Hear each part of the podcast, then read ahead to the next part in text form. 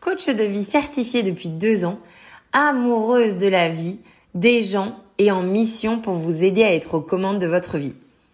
Lors de chaque épisode, j'aborderai des thèmes que vous m'aurez soufflé au préalable ou que mon quotidien m'aura donné envie de partager avec vous. L'ambition du podcast Double Hop est triple.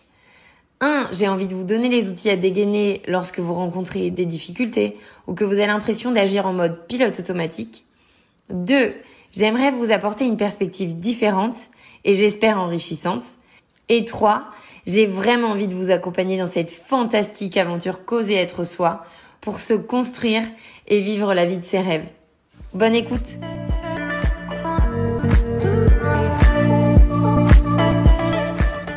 Je suis ravie de vous retrouver pour ce sixième épisode du podcast Double Hop.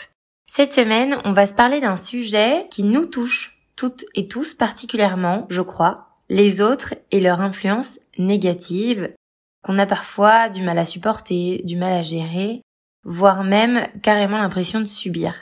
C'est un sujet qui m'a demandé beaucoup de temps parce que je me suis rendu compte que c'est surtout un sujet qui est très personnel, que moi je vais juger négatif Peut-être que vous, pas du tout.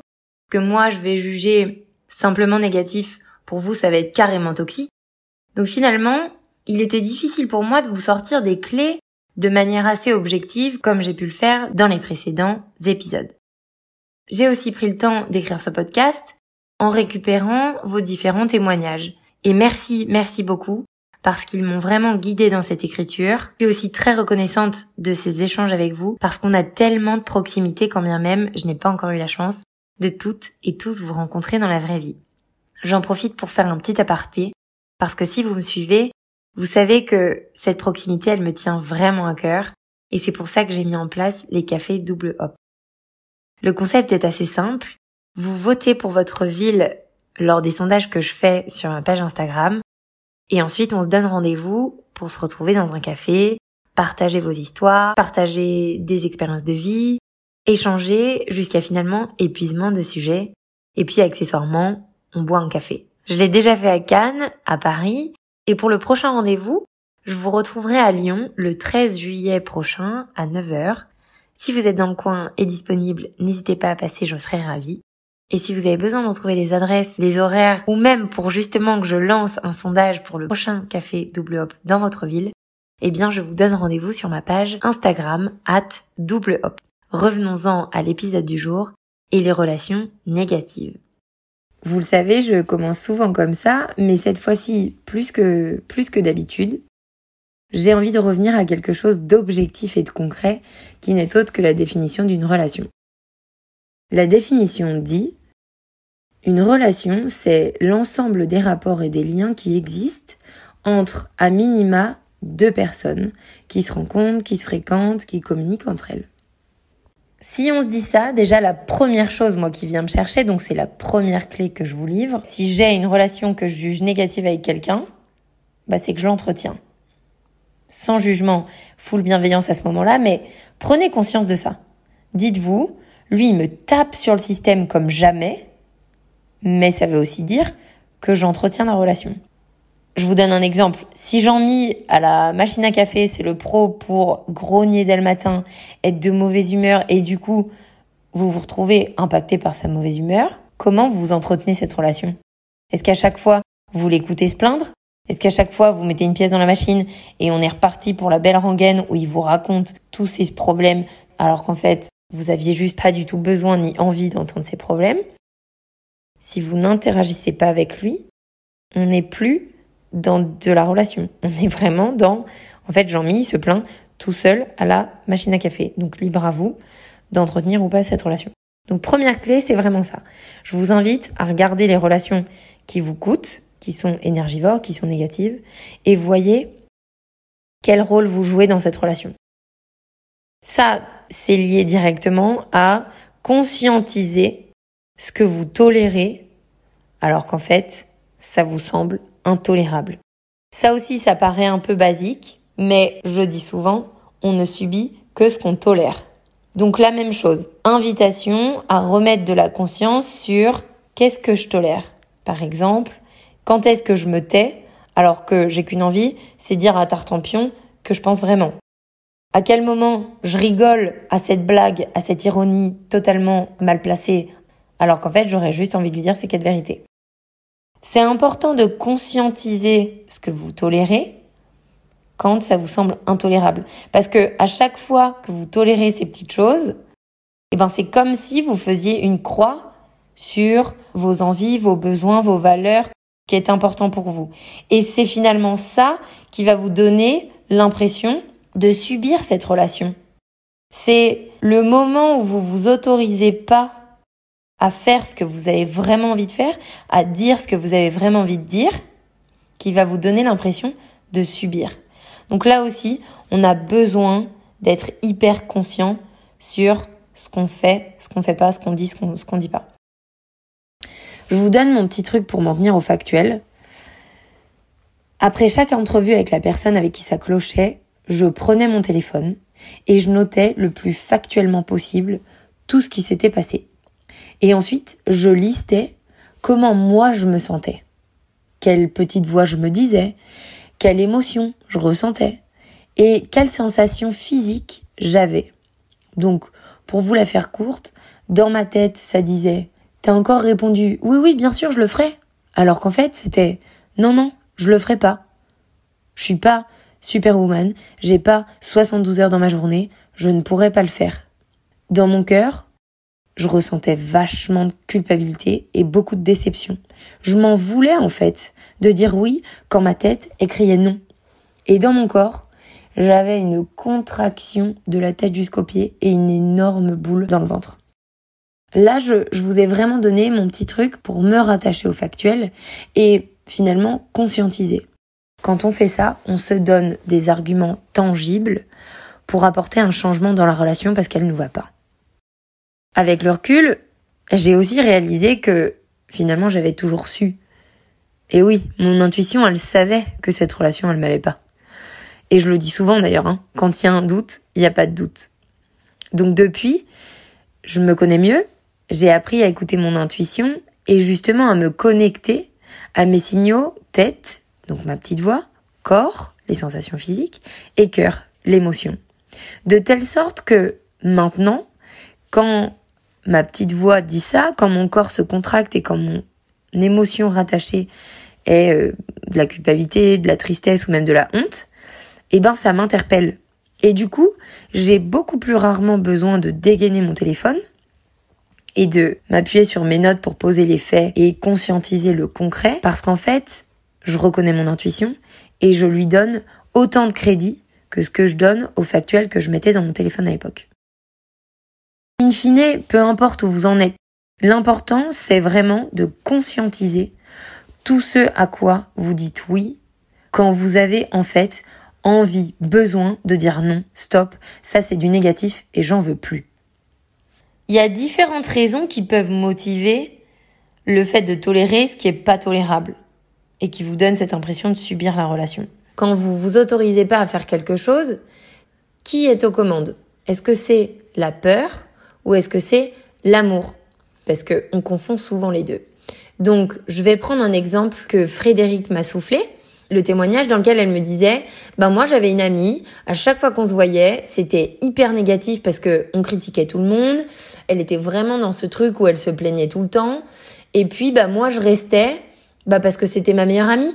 C'est ma meilleure amie donc je la prends comme elle est. Je l'aime comme elle est et cet exemple là il est typique des histoires qu'on veut se raconter parce que là très concrètement on n'est pas dans l'amour de son ami on est dans la peur de perdre cette amie.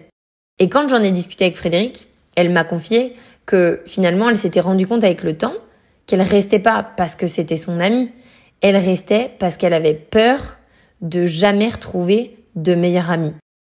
Et en fait, ce qui est rigolo, c'est qu'elle s'est rendue compte qu'en s'autorisant à laisser cette amitié qui lui correspondait plus, eh ben, elle s'était reconnectée à elle-même et elle s'était connectée avec plein de nouvelles superbes amitiés. Donc là, il y a trois questions que je vous invite à vous poser et qui vont peut-être vous aider à reconnaître si la peur est aux commandes ou si c'est l'amour. La première question, c'est vous demander pourquoi vous restez. Ça permet de mettre en lumière une croyance qu'on a. Typiquement, la croyance de Frédéric à l'époque, c'était bah, c'est ma meilleure amie. La deuxième question, c'est qu'est-ce que ça prouve et qu'est-ce que ça dit de vous quand vous restez? Si je reprends l'exemple de Frédéric, le fait qu'elle reste, ça prouvait bah, que c'était une bonne personne. Parce que quand bien même sa copine est négative, bah elle, elle continue à l'écouter. Et puis la dernière question que je vous invite à vous poser, c'est quand vous restez dans cette relation qui vous convient pas, c'est quoi que vous cherchez à réussir? C'est trois questions qui vont vraiment sonder votre cœur sur vos intentions. Ça va, je pense, en tout cas ça a été le cas pour moi, aussi révéler des autorisations que vous avez besoin de vous donner. L'exemple de Frédéric, il fonctionne très bien parce que c'est vrai que quand on a des amis, ben, on a envie d'être une bonne amie. Mais c'est parfois beaucoup plus compliqué quand il s'agit de nos collègues ou même de notre famille. Je vais vous donner un exemple personnel. J'ai une relation très très fusionnelle avec une de mes sœurs il y a quelques années. Et petit à petit, cette relation, eh ben, elle est devenue très très négative. Quand je me suis posé ces trois questions-là, je me suis rendu compte que non seulement la peur était aux commandes, mais surtout, j'avais besoin de me donner l'autorisation de pas m'entendre avec ma sœur. J'avais besoin de m'autoriser à me dire, mais c'est pas parce qu'on est de la même famille que c'est à la vie, à la mort, et surtout, c'est au détriment de moi. Donc, cette dernière clé, c'est vraiment demandez-vous de quelle autorisation vous avez besoin et donnez-vous cette autorisation. Et je pense que ça concerne surtout la famille, le travail, peut-être même les relations amoureuses. Autorisez-vous à faire différemment, à lâcher, autorisez-vous à peut-être prendre une décision qui vous paraît un peu drastique, mais surtout rappelez-vous que vous parlez pas de l'autre, vous parlez de vous. C'est pas l'autre qui a tort, c'est pas l'autre qui est pas bien, c'est pas l'autre qui est pas non, c'est vous qui avez besoin de quelqu'un ou de quelque chose, d'une situation qui vous convient. Et vous avez peut-être simplement besoin de vous autoriser à faire du vous. Souvent, je me rends compte que j'en reviens à ça, de ce qui est bon pour vous, de oser faire du vous. Et je me dis, cette phrase, elle paraît hyper simple. On sait en fait faire du nous. Mais je crois que c'est le challenge le plus compliqué qui nous soit donné. Parce que on nous a toujours appris à faire selon le contexte, faire selon une éducation, selon les gens qu'on a en face de nous. En bon petit soldat, on met nos costumes. Ah bah oui, au travail, je mets mon costume et je parle comme ça. Ah bah oui, euh, quand je suis en communauté, j'enfile mon costume et je me comporte comme ça. Et puis dans l'intimité, eh ben je mets encore un autre costume et je suis moi. C'est ok de mettre différents costumes, mais à la condition qu'à chaque fois, ce soit un costume qui vous convient, que ce soit un costume qui n'aille pas à l'encontre de vos valeurs, de vos besoins. Et c'est trop marrant parce que ce matin, en session avec Julie, on s'est rendu compte qu'elle est arrivée en coaching en me disant je suis incapable de me comporter selon ma boussole. Je fais tout le temps en fonction des autres. Donc j'ai l'impression toute la journée de me déguiser et de faire en fonction de ce qu'attendent les gens de moi. Et là, on est arrivé à la dixième session et elle me dit c'est ouf parce que je continue à mettre des costumes, sauf que avant, je jugeais ces costumes en fonction des autres, et maintenant, ce sont des costumes que moi, je décide de porter. Et ce sont des costumes qui, moi, me vont. Quand j'enfile ce costume-là, je me sens bien, je me sens alignée. Ce qu'on fait en coaching, ce qu'on fait en accompagnement, c'est ça. C'est on se, on s'enlève toutes les couches pour voir qui on est, qui on a envie d'être, qui on a envie d'incarner, de sorte à ce que quand on est dans son quotidien, eh ben on est pleinement soi, comme on le décide, comme on a besoin de l'être, et comme on se sent pleinement libre d'agir, de parler, de se sentir.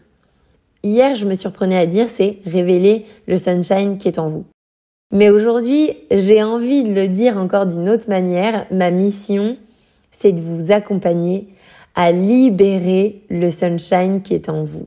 La promesse finalement qu'on se fait au début du coaching, c'est d'arriver à être libre d'être soi.